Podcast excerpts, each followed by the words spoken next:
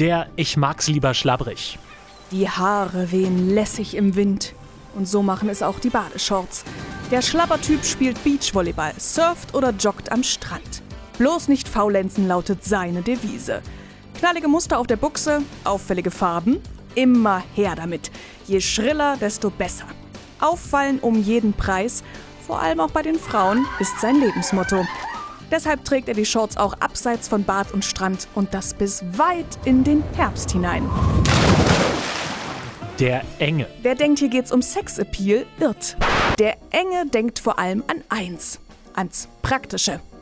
Die Badehose soll bitte an Ort und Stelle halten, also warum nicht einfach das anziehen, was ohnehin täglich aus dem Schrank geholt wird?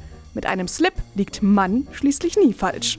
Auch abseits vom Strand ist der Enge eher pragmatisch veranlagt. Trends, Muster oder Farben im Kleiderschrank? Fehlanzeige.